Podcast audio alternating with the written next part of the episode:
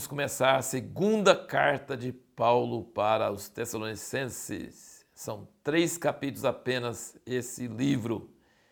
Você já deve ter lido, está seguindo essa tabela da leitura bíblica em um ano, sempre lendo primeiro as passagens e depois assistindo o vídeo e juntando o que você está pensando com o que eu estou comentando e o que o Espírito Santo está falando em seu coração, e assim nós estamos meditando, mastigando, comendo a palavra do Senhor. Essa igreja em Tessalônica, Paulo escreveu uma carta e agora está escrevendo uma outra carta. Na primeira carta, ele estava preocupado com as provações muito fortes, a perseguição, a tribulação, e pensando: será que eles vão aguentar? Será que eles vão continuar na fé? Será que eles não vão desanimar? E ficou muito animado quando recebeu notícia que eles estavam continuando firmes. Aqui nesta carta já não está preocupado com isto, em primeiro lugar. Aqui ele está preocupado principalmente com falsos obreiros que estavam vagando pela igreja, ensinando outras coisas, e falsas doutrinas, né? E falsas práticas, pessoas que não estavam trabalhando, falando que Jesus vai voltar logo, a qualquer momento, então não precisa nem trabalhar mais. Então, uma série de coisas que estava acontecendo. Então, ele tem uma carta curta, mas uma carta importante para é, trazer equilíbrio para essa igreja. E eu acho muito interessante, é claro que a gente faz comentários, mas não é só sobre essa carta de 2 Tessalonicenses, mas a gente faz comentários também sobre o estilo de Paulo, sobre a sua postura, sobre vários assuntos. E ele aqui, uma coisa que eu quero ressaltar aqui, que ele reivindica a autoridade apostólica para si, sem nenhuma falsa modéstia, exigindo que as igrejas atendessem suas palavras, seguissem seu exemplo e retivessem sem mistura seus ensinos e doutrinas. Ele fala, né, você já deve ter percebido em todas as outras cartas, ele fala que segue o exemplo que você vê em mim, sede meus imitadores, como eu sou de Cristo. Segue o exemplo daqueles que andam comigo. Ele tinha uma equipe grande, ele tinha pessoas que andavam com ele. Ele fala assim: segue o nosso exemplo. Nós estamos modelando para você como deve ser a vida de um cristão. Então siga o nosso exemplo, nos imite. Não Mude o evangelho que eu preguei para vocês. Não acrescente. Não acredite nessas pessoas que vêm falar outras coisas e vêm diferente do que eu tenho ensinado. Ele tinha absoluta certeza que ele tinha doutrina e práticas certas e que todos que ensinassem de forma diferente estavam errados e fariam seus seguidores perder a salvação. Isso é muito forte. Tanto é que Paulo chama meu evangelho, meu evangelho, que eu recebi do Senhor Jesus. Ele tinha certeza, tanta certeza que, como nós vimos nos Gálatas, ele falou: se alguém pregar outra coisa, um anjo do céu, ou nós mesmos, que seja amaldiçoado, que seja anátema. Então vamos ver só alguns versículos onde ele reforça isso. O capítulo 1, 2 Tessalonicenses, versículo 11, ele fala: Pelo que também rogamos sempre por vós, para que o nosso Deus os faça dignos da sua vocação e cumpra com poder todo desejo de bondade e toda obra de fé, para que o nome do nosso Senhor Jesus seja glorificado em vocês e vós neles, segundo a graça de nosso Deus e do Senhor Jesus Cristo. 2, versículo 1. Ora, quanto à vinda de nosso Senhor Jesus Cristo e a nossa reunião com Ele, rogamos os irmãos que não vos movais facilmente do vosso modo de pensar, nem vos perturbeis, quer por espírito, o que, que é espírito? Que ele fala assim, quer por espírito, alguém profetizando, certo? Quer por palavra, alguém ministrando, pregando, quer por epístola como enviado de nós. Presta atenção nisso, você está vendo? Os falsos obreiros chegavam a mandar cartas para as igrejas e assinava como Paulo. Olha que coisa! Ele está falando que vocês não devem ser movidos, seu modo de pensar, por espírito, quer dizer, alguém profetizando, assim diz o Senhor, mas se fala diferente do que Paulo falou e fala assim, rejeita, não é de Deus.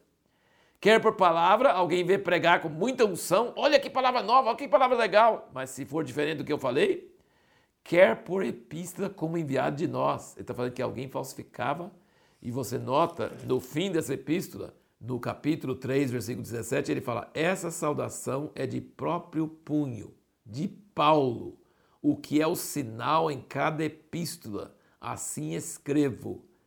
Sabe por que ele está dizendo isso? Ele fala assim: essa é minha assinatura e ninguém consegue fazer igual. Então presta atenção. Se não tiver essa assinatura, não fui eu que escrevi a carta, tá bom? Olha que coisa que ele tinha que combater. Coisa difícil, né? E no capítulo 3, versículo 4, olha: Quanto a vós, confiamos no Senhor, que não só fazeis, mas fareis o que vos mandamos. ele não está poupando palavra, tá? 6. Mandamos-vos, irmãos, em nome do Senhor Jesus Cristo, que os aparteis de todo irmão que anda desordenadamente, não segundo a tradição que de nós recebeste. Versículo 7. Porque vós mesmos sabeis como deveis imitar-nos, pois que não nos portamos desordenadamente entre vós. E o versículo 14 do capítulo 3. Mas se alguém não obedecer a nossa palavra por essa carta, notai-o e não tenhais relações com ele, para que se envergonhe. Todavia, não o considereis como inimigo, mas admoestai-o como irmão. Agora vamos passar para o assunto de trabalho. E agora no versículo 7. Vós mesmos sabeis como deveis imitar-nos, pois que não nos portamos desordenadamente entre vocês, nem comemos de graça o pão de ninguém, antes com labor e fadiga trabalhávamos noite e dia para não sermos pesados a nenhum de vós. Não porque não tivéssemos direito, mas para vos dar em vós mesmos exemplo para nos imitardes. Porque quando ainda estávamos convosco, isso vos mandamos. Se alguém não quer trabalhar, também não coma. Isso é muito forte, muito curto e sem precisar de explicar, né? Versículo 11: Porquanto ouvimos que alguns entre vós andam desordenadamente, não trabalhando, antes intrometendo-se na vida alheia. A esses tais, porém, ordenamos e exortamos por nosso Senhor Jesus Cristo que, trabalhando sossegadamente, como o seu próprio pão. Paulo falou: Eu e minha equipe poderíamos ter é, sido sustentado por vocês e não trabalhado, porque nós estávamos ensinando a palavra. É, nós tínhamos direito de ser sustentados, mas nós não usamos esse direito, sabe por quê? Porque nós queríamos dar exemplo. Porque depois vem falso obreiro e também quer ser sustentado e vai dar problema. E pessoas dentro da igreja que se dizem mestres vão querer ser sustentados. Então nós tínhamos direito de ser sustentados, mas nós não usamos o direito. Nós abrimos mão para mostrar exemplo, para dar exemplo sobre isso. Então vamos para a pergunta que nós fizemos no último vídeo, que é como devemos nos portar na iminência da volta de Jesus? Capítulo 2, ele fala claramente que a, a vinda de Cristo não está perto, porque antes da volta de Cristo tem que ter o anticristo, o filho da perdição que se levanta contra tudo que se chama Deus. Então ele fala assim, na primeira carta, Coríntios capítulo 5, nós vimos que ele falou que vem como ladrão, nós temos que vigiar, nós temos que estar atento, nós temos que estar andando na luz. É, e aqui ele está dizendo, cuidado que ele está falando que ele vem em qualquer hora e você não precisa trabalhar. Não, você precisa trabalhar, comer seu pão, cuidar da sua vida e saber que ele vem, mas não, não está tão perto assim, entendeu? Como se já estivesse perto. Mas vai ter essas coisas do anticristo primeiro e várias outras coisas. Então, como nós devemos nos portar na iminência da volta de Cristo? Nós devemos cuidar dos nossos conservos, nós devemos cuidar das nossas famílias, nós devemos trabalhar para o nosso pão, nós devemos estar vigiando e orando e atento, porque pode vir uma hora que nós não estamos esperando, mas nós não devemos largar as coisas e ficar pensando, não, volta logo, então não adianta, e não vou criar meus filhos, e não vou preparar meus filhos para o mercado de trabalho, e não vou fazer isso, não vou... Não, nós devemos andar cuidando das coisas direitinho, mesmo sabendo que Jesus pode voltar a qualquer momento. É assim que nós devemos nos portar na iminência da volta de Cristo.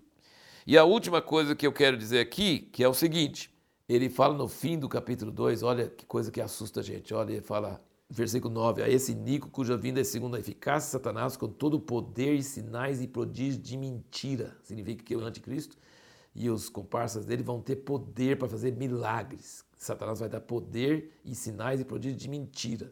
Com todo o engano e injustiça para os que perecem, porque não receberam o amor da verdade para serem salvos. E por isso Deus lhes envia a operação do eu para que creiam na mentira. Então olha aqui, ó, Satanás vai dar sinais prodígio de mentira e Deus vai enviar a operação do erro. Então não tem jeito, se Satanás e Deus estão querendo enganar as pessoas, elas vão ser, ser enganadas, sabe? Isso vai acontecer nos últimos dias. Qual a sua proteção para não ser enganado? Se, se Satanás está mandando prodígio de mentira e Deus envia a operação do erro. Deus não envia a operação do erro para todo mundo, ele envia para alguém. Quem é esse alguém?